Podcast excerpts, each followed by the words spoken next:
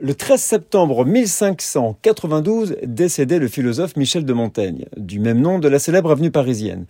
Du côté de sa mère, une famille juive espagnole, des Maranes, restait secrètement fidèle au judaïsme et persécutée par l'Inquisition. Réfugiée à Toulouse, sa mère épousa un catholique Ekem de Montaigne, qui était l'associé de son oncle. Toutes ces références aux Juifs témoignent d'une attitude sympathique. Dans ses essais, il désapprouve les persécutions des Juifs au Portugal.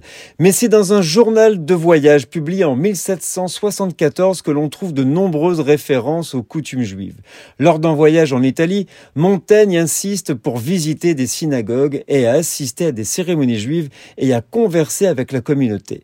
Montaigne apprécie les services du Shabbat et assiste à une circoncision. Il assiste aussi à des courses burlesques sur le corso auxquelles doivent participer dix juifs à moitié nus, également un serment de conversion donné par un prédicateur lui-même juif converti.